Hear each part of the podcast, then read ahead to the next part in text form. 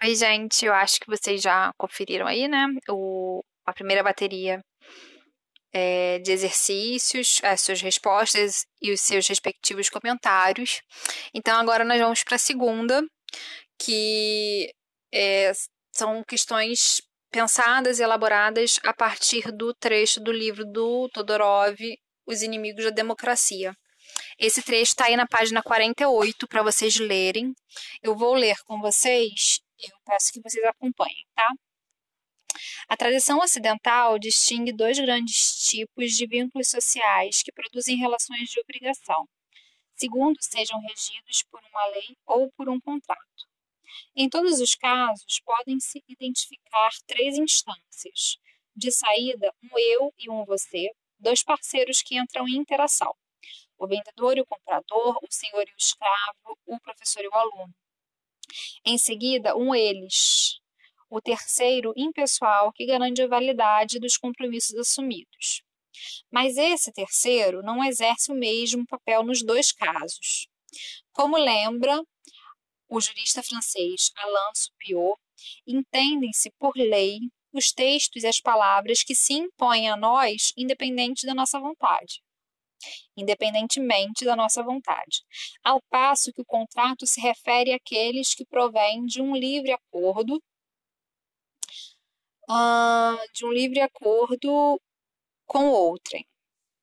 No caso da lei, o terceiro fixa o conteúdo mesmo da obrigação aquilo que é proibido ou permitido ou imposto, e ao mesmo tempo a necessidade de submeter-se a isso. No do contrato, as partes estabelecem livremente o conteúdo, enquanto o terceiro se limita a calcionar a validade do que foi pactuado. Se os envolvidos não mantiverem a palavra, caem no âmbito da lei.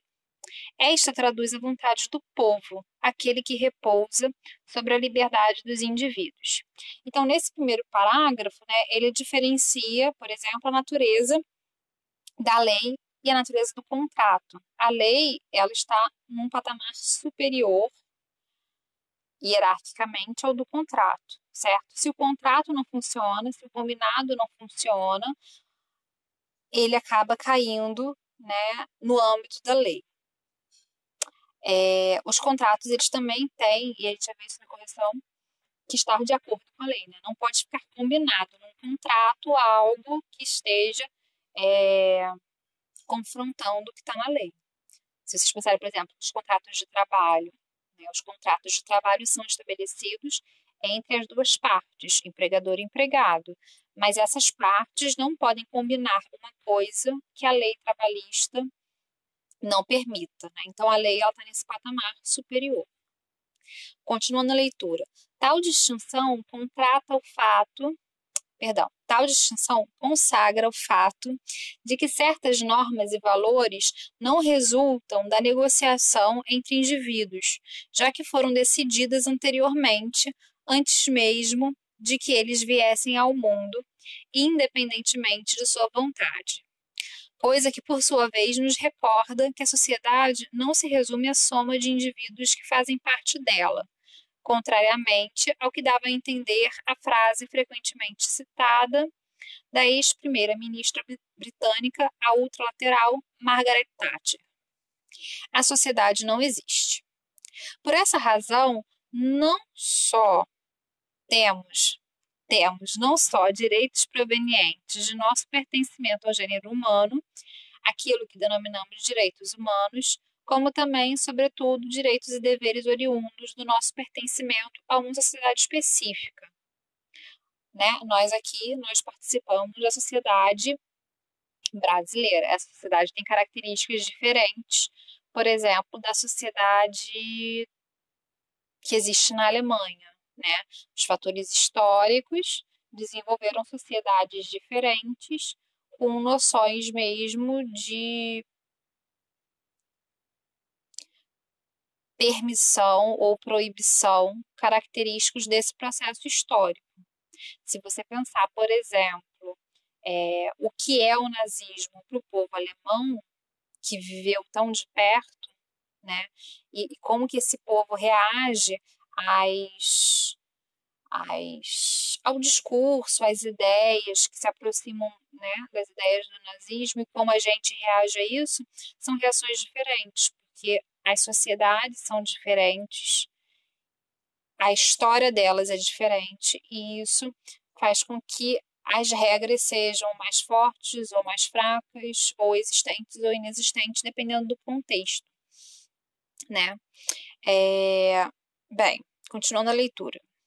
Nas sociedades pré-modernas, o papel de fiador de toda obrigação é desempenhado pelas tradições e, eventualmente, pelo Deus ou pelos deuses. Em boa parte das sociedades humanas, produziu-se uma grande mudança.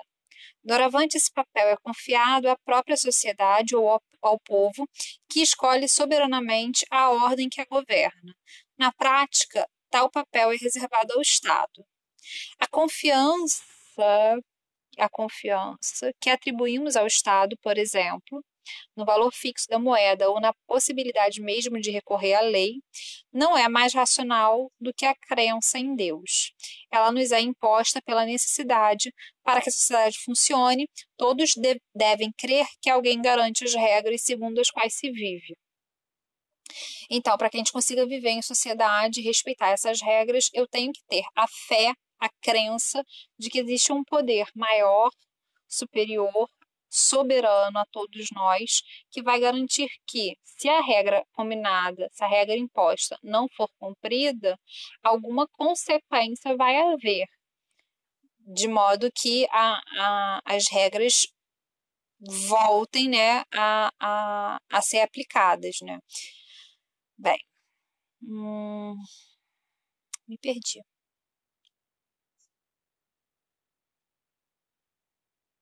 Se o terceiro, que é o fiador, viesse a desaparecer, ou seja, se o Estado, por exemplo, viesse a desaparecer, seríamos reconduzidos ao reino animal, aquilo que denominamos impropriamente de lei da selva, Estado no qual somente a força importa.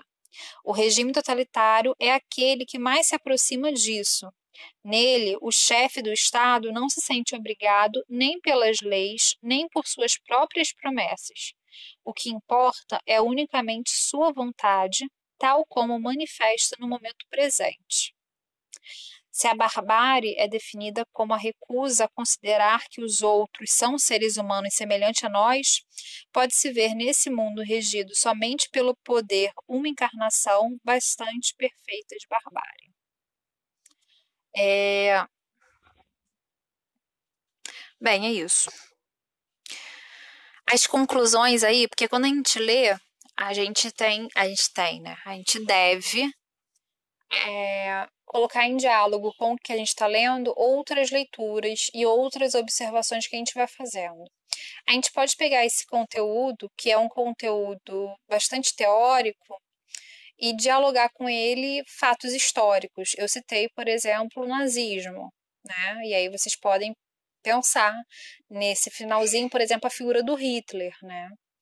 Ele começa o processo todo com um discurso, e esse discurso vai sendo abandonado e vai sendo mudado, e, e o que fica valendo não é mais o combinado ou o, o que levou ao poder, mas a vontade dele naquele momento, né? A vontade do indivíduo que tem aquele poder totalitário naquele momento. E, e aí é, outras leituras fica aí, ficam aí à disposição de vocês para vocês fazerem de acordo com o repertório de vocês, né? E nesse sentido, né, um texto desse, o repertório histórico ele vai fazer toda a diferença. Então, é, treinem aí esse diálogo dentro da cabeça de vocês. Se vocês tiverem alguma dúvida ou algum tópico para debater, por favor, estou aqui ansiosa por esse retorno de vocês, né? É... E é isso. Né, o comentário geral do texto é, é esse. As respostas das questões elas acabam gerando né, em torno do conteúdo também e, e tangenciando em alguma medida algumas questões gramaticais que eu vou pontuar com vocês agora, certo? Aí na resposta número 2, eu trago um quadradinho, né? Dizendo aí, é, revisando, na verdade, algo que eu disse semana passada e trazendo mais uma nova informação. Semana passada, quando a gente estava falando de anáfora e catáfora, né? Anáfora é a retomada de um termo já mencionado e catáfora, a antecipação de um termo a ser mencionado. Quando eu fiz isso, eu falei com vocês sobre o uso do pronome este, esta, isto, e o esse, essa, isso. Eu falei, o esse, essa, isso são, é, faz a função anafórica, né? Eles retomam algo que foi falado. O este, esta, isto faz a função catafórica, ou seja, eles antecipam a referenciação a algo que ainda será falado. É isso. Isso é uma verdade, tá? Só que não é só essa regra que rege o uso desses pronomes, dos pronomes demonstrativos, na coesão textual. Outra regra, por exemplo, é quando você faz a referência a uma enumeração. Então, quando eu estou lá na minha frase e eu estou enumerando três ou quatro tópicos, né? E eu quero desdobrar alguma informação sobre algo que eu já falei. O este vai se referir ao elemento mais próximo e o aquele ao elemento mais distante. Então, se eu penso na frase: Fui à feira e comprei pera, uva, maçã. Esta estava madura e vermelhinha. O esta vai se referir ao, ao, ao referente mais próximo, então é a maçã. Tá vendo como tá grudadinho aí? É uma noção de proximidade mesmo. Então, esta, a maçã, estava madura e vermelhinha. Aquela estava verde e precisa ficar fora da geladeira. Então, o aquela vai se referir ao termo mais distante na enumeração, ou seja, o primeiro que foi citado, que no caso aí é pera. Ok? Dúvidas em relação a isso? Se tiver, por favor, me fala. É, a resposta traz né, um exemplo aí é, disso. Né, ele fala assim: esta, a lei, né, traduz a vontade do povo. Aquele, que é o contrato, que está dito anteriormente, repousa sobre a liberdade dos indivíduos, tá? Então, nesse caso aí, tanto o esta como aquele fazem um movimento de anáfora, eles retomam algo que foi falado. A diferença no uso deles é de situar o leitor no sentido de que esta é o mais próximo ali, é a lei, e o aquele é o mais distante, que é o contrato tá? É... Eu destaquei na, na, na resposta da questão 3 também um outro tópico, porque ele fala assim: dessa forma, né, a resposta fala assim: dessa forma, nota-se como a referenciação estabelecida pelo autor é muito bem produzida, ou seja, o uso desses pronomes aí, o eu, você e o eles. Esse uso é muito é, bem feito no sentido de que você consegue colocar vários tipos de relação dentro dessa referência. Lembra na aula passada, quando eu falei que os pronomes são categorias que não têm um estatuto permanente, eles não têm uma referência permanente, essa referência ela pode ser trocada a depender do contexto, a depender daquilo que a gente é, está se referindo no momento que a gente está falando, e daí que é muito sábio para estruturar a argumentação por parte do autor, né? O autor usa com muita sabedoria essas características, é, essas categorias gramaticais, por causa disso, porque ele fala, existem três instâncias, o eu, você e o eles. E aí você pode preencher quem é esse eu, quem é esse você e quem são eles, você pode preencher de acordo com a situação do, do, combinado, do contrato, da lei que você está avaliando, né? Se eu penso, por exemplo, é, numa lei que rege a educação, é, esse eu, esse você e esse eles vai ser preenchido por instâncias que dizem respeito a esse contexto. Dificilmente vai ter um médico envolvido, né? Porque é uma instância da educação.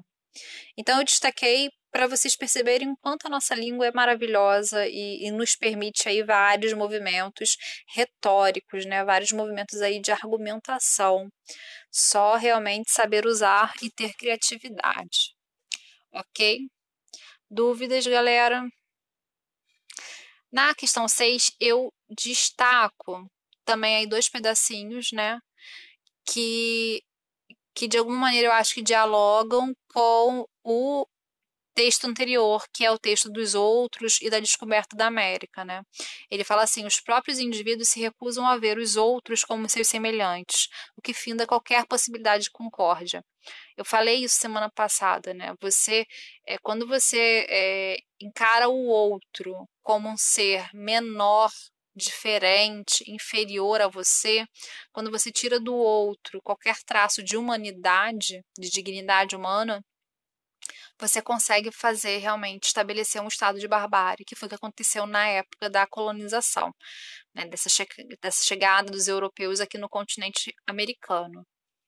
E no final ele fala assim, é, no caso da democracia, né, no caso do, do, do inimigo da democracia, o bárbaro, o, o feroz, o, o destruidor não está fora, está dentro né? Surge nas próprias sociedades democráticas, quando essas sociedades não levam a sério ou é, relativizam a, as normas que ela tem para garantir a liberdade dos indivíduos, a, a própria democracia em si. E aí tem uma noção, não sei se vocês conhecem, que se chama paradoxo da tolerância. Depois, se vocês quiserem pesquisar, eu acho que ajuda a gente a entender um pouco mais isso, ok? Beijos.